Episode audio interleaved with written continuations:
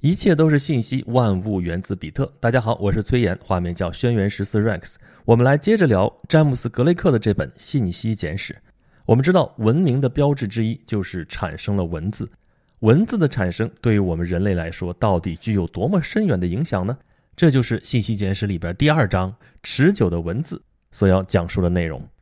先想想我们几乎每天都要与之打交道的文字吧。受过教育的人都识字，哦，每天都在用它，好像这都是天经地义的。但是你想过没有？其实文字这种东西是彻头彻尾的人造物，也就是它不是这个世上本来就有的东西。那么如果没有它，世界会是什么样子呢？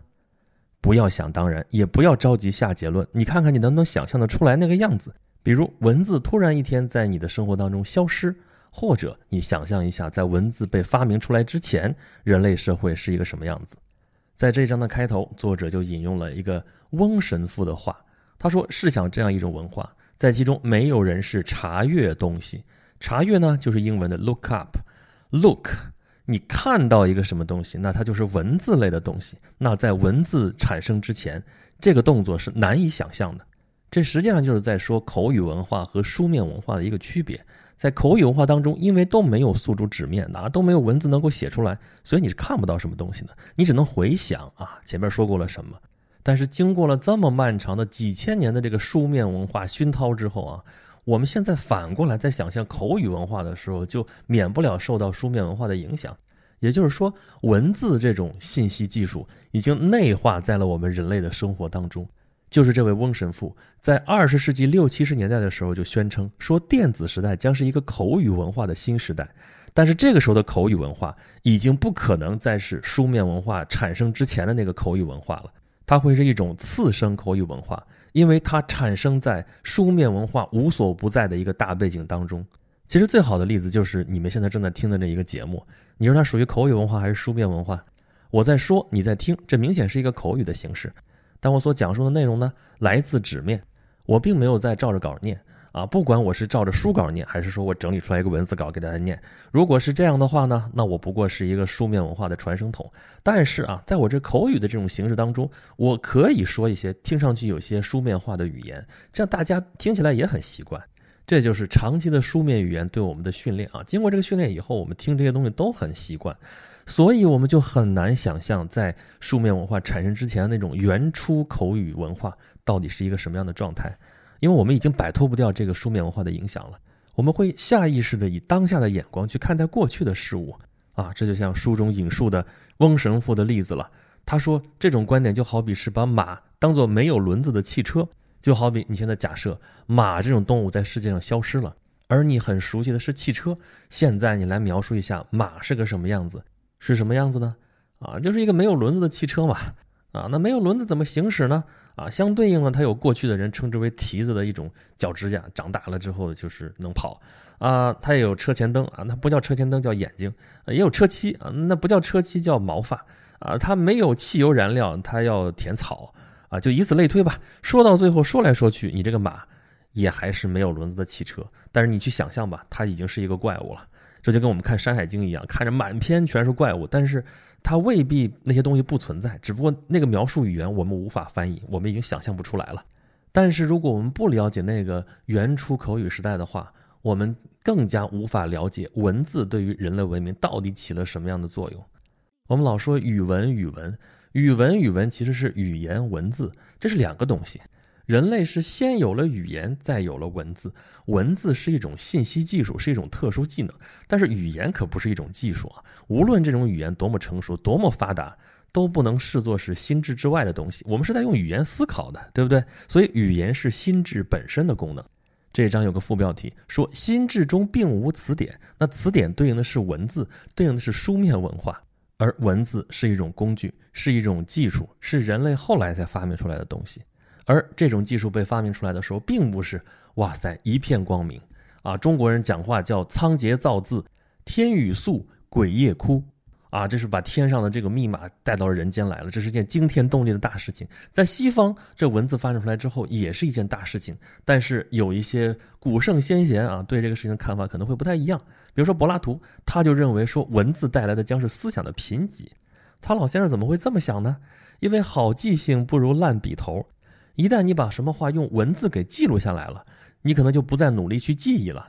所以柏拉图认为，学会文字的人容易善忘，而记下来的这堆符号呢，它是外在于这个语言本身的，所以呢，它并不是你说的那个东西本身，它是抽象出来的，看上去就是要把知识从人那里给抽离出来，把他们的记忆给储存在别处了。所以我们可以看到，柏拉图对这种新生的事物啊，充满了担忧。但是，即便他也不能否认的是，文字有巨大的好处。其中一个最重要的好处就是，它可以使思想跨越了时空。因为如果你凭口语的话啊，说完这句话就飘散在风中了啊。在留声机发明之前，这个声音的这种信息是没有办法储存的，而文字就能把这些内容给储存下来啊，写下来、记下来。这样的话呢，死者可以跟活着的人说话，一个人可以向很多人说话，一个时代的人。可以跟很久很久之后，那个时候还完全没有出生的人说话，而且还有一个作用是柏拉图那个时候看不到的，就是文字出现之后重构了人类的思维。要不为什么人类文明是从文字发明了之后才开始算起的？因为有了文字之后，人类才能进行一些深度的思维。否则的话，你用口语文化来思维的话，你你后边想什么东西，前面就忘了。而文字可以把前面的信息记录下来，可以重复使用，还可以把这些信息重新组织、重新架构，形成更深度的一些学识，这样才有了历史、法律、商业、数学，还有逻辑等等等等的学问。所以，文字的作用绝不仅仅是把说过的话记录下来这么简单，这是一种全新的模式。书里在这个地方回顾了一下文字的发展史。从远古的人类在陶器或者说洞穴的墙壁上面画下来的，或者是刻下来的那些符号开始，到结绳记事，到刻木为记，这些都属于符号的范围，也都能传递一定的信息。只是那还不是文字。那文字后来的发展啊，按照他的说法，是经历过象形文字到表意文字到语标文字这样一个过程。相对应的过程呢，也是从书写形象到书写意象到书写字词的这么一个过程。由此形成的成熟的文字系统，主要是表意文字和表音文字，而表音文字又分成音节文字和字母文字。啊，这表意文字最典型的代表可能就是汉字了。这个汉字我们很熟悉了吧？我们有造字法，我们有六书，这样造出来的字呢，组成了一个庞大的符号系统。它是表意文字，所以它的好处就是，口语不通的人们之间也可以通过文字来交流。这是秦始皇统一六国的时候做的事情吗？书同文，你注意啊，不是语同音。语同音可太难了啊！让全国所有的人都说同样一种口语，这个我们现在虽然推广普通话那么多年了，都没有完全做到，何况两千多年前。所以那个时候做的是书同文，统一的是文字体系，而不是语言体系。而与表意文字相对的是表音文字。表音文字有两种，一种是音节文字，就是用单个的字符来表示音节，这种表示音节的符号其实就是他们的字母了。典型的音节文字就是日语里边的假名平假名、片假名，它那一个字符表示的是一个音节。还有就是埃塞俄比亚的官方语言叫做阿姆哈拉语，它呢用的符号有两三百个啊，这样构成了一个文字体系也很完整。那剩下的语言大量的也是文字系统当中出现的比较晚的，就是字母文字。这种体系呢，就是用一个符号代表一个最基础的声音，然后再用这些符号再拼出一个一个的单词。这种文字体系里边最基本的符号，就远远比之前的表意文字也好和音节文字也好都要少得多得多啊，也就几十个嘛。我们都知道英语字母二十六个，对吧？差不多也就这数了。西里尔字母多一点，三十几个。在地球上面所有的语言当中，字母表这个词都是同一个，叫做 alphabet。alphabet 那就是希腊字母里边的阿尔法和贝塔嘛，头两个字母合在一块叫 alphabet。字母表这个东西啊，你别看它看上去简单。但在历史上，它仅仅被发明过一次，就是在几千年前，在地中海东部地区，现在大概巴勒斯坦或者附近地区的闪米特族创造的一种比较精简的符号系统。这是后来所有字母的母亲啊，由它向东向西传播，后来才派生出来一系列的，比如说阿拉伯世界里边那种阿拉伯字母啊，希伯来字母、腓尼基字母，然后还有希腊字母，再往后拉丁字母、西里尔字母。最后用的最多的就是拉丁字母和西里尔字母，最最多的就是拉丁字母了。文学在起初的时候啊，其实是不需要文字的。比如说希腊文学，咱们上一节的时候就已经说过啊，《伊利亚特》《奥德赛》这种口语文化，口口相传，其实不需要写到纸面上的。但是文字发明了之后啊，把它们写到纸面上去，在口语化传播的时候啊，《伊利亚特》《奥德赛》这样的史诗啊，每个人说的时候，每一次说的时候，可能都会有不一样的地方，都会不同。但是你写到纸面上去之后啊，慢慢的这些版本就固定了下来。我们在文字记录下来的这荷马史诗上，仍然能看出来一些口语文化的影子。就说诗吧，诗之前是可以传唱的，那这些诗的格律呀、押韵啊，还有一些程式化的重复啊，你就想吧，这个东西对于文字记录来说，其实意义并不大，但是对于传唱来说却非常重要。可是，那一旦从口语文化转向了书面文化之后，那书面文化就开始对它产生了影响，这对口语文化造成了不可逆转的毁灭性的转变。这对于诗歌文学可能不是什么好事儿啊，因为本来是适于吟诵的东西，结果落在了纸面上，慢慢的固定下来啊，这可能变得有点枯燥了。但是对于应用文体写作却是非常有用的。你要说写法律条文、写商业文书啊、写那个助词导词这些东西，能有那么一个落实在纸面上的一个不会再变化的一个版本，那实在是太重要了。而有了书面记录之后，由于文字的持久性，这就有了一个可能性。就是把这个世界上的知识加以结构化，然后总结出来关于知识的知识。这件事情就是亚里士多德开始做起来的事情。亚里士多德，亚历山大的老师，他几乎可以说是西方一切学问的祖师爷。他做的都是很基础的事情，都是开山立派的事情。很多最基本、最基本的概念都是他来定义的。比如说，什么叫起始？什么叫结尾？什么叫中断？什么叫范畴？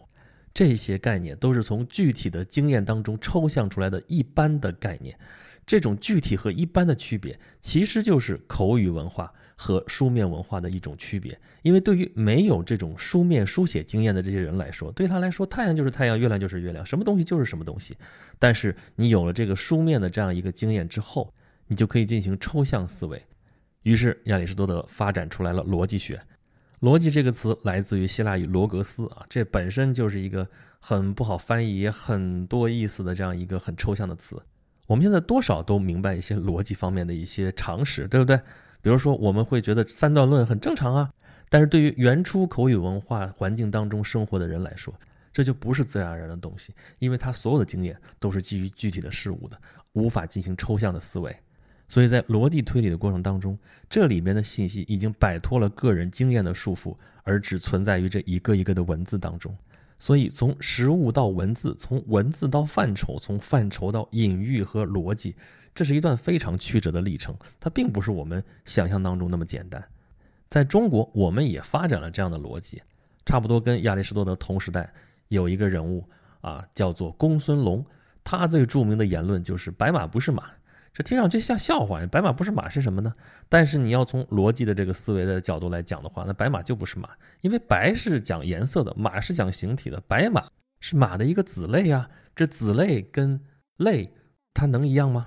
这里面就出现了语言的悖论啊，这名实不相符啊。所以公孙龙子在我们那个时候的诸子百家当中，这就属于名家啊。你说这玩意儿有什么用啊？可是人类的思维就是从这时候开始发展的，而这一切如果离了书面文字的话，根本就不成立。还有伴随着文字的发明而产生的有数学，在书里面举的例子是两河流域的楔形文字。这楔形文字我们也见过图片吧？啊，泥板上面然后刻着像蝎子一样的一个一个的符号啊，这东西什么意思呢？几百年来，好几代学者孜孜不倦的去研究，最后终于破解了。破解了之后，发现这一堆奇奇怪怪的文字背后禁忌的一些无聊的东西，比方说民事记录了啊、契约啊，还有法律条文这些东西。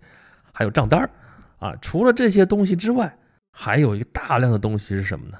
就是数字，啊，古代两河流域的人，他们这数学已经发展到相当的程度了啊。他们不是用十进制啊，他们用六十进制。六十进制我们现在仍然有残留，就是我们记时间，十分六十分钟等于一小时，六十秒等于一分钟，这都还是六十进制的。这就是从古代的两河流域这儿流传下来的。你看，学者们从这些泥板上发现了有乘法表啊，六十进制的乘法表哦，还发现了倒数表啊。有这倒数表了之后，就可以做除法，就可以做分数。还发现这古巴比伦人他能解线性方程，能解二次方程，能求平方根，能求立方根。像这些抽象的思维，如果没有文字的发明的话，完全不可想象。所以，文字被发明出来之后啊，极大的推动了人类这种思维的发展，往深邃、往缜密的方向发展。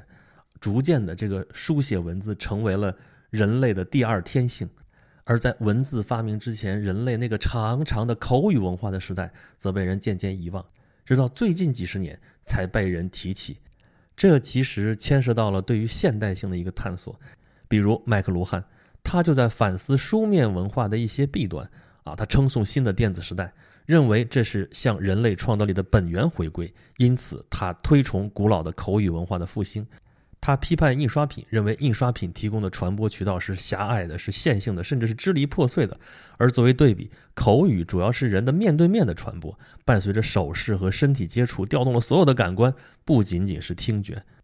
如果说传播的理念是一种灵魂的交往的话，那么文字只能说是这个理念的一个可怜巴巴的影子。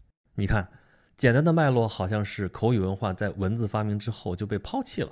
但是实际上呢，现在又在呼唤口语文化的一种回归。那么，到底口语文化和文字文化哪个更好呢？哪个是发展趋势呢？可能就会一直是你中有我，我中有你吧。说到底，文字也是一种信息技术，而每一种信息技术在带来益处的同时，也会引发恐惧。文字的发明并没有像柏拉图所担心的那样让人更加善忘，而是让人的思想更加深邃，让知识得以更为持久。可是你别忘了，咱们前面已经提到了，语言才是心智本身的功能。心智当中并没有词典，而词典这个东西，事实上也是在非常晚近的时候才出现的事物。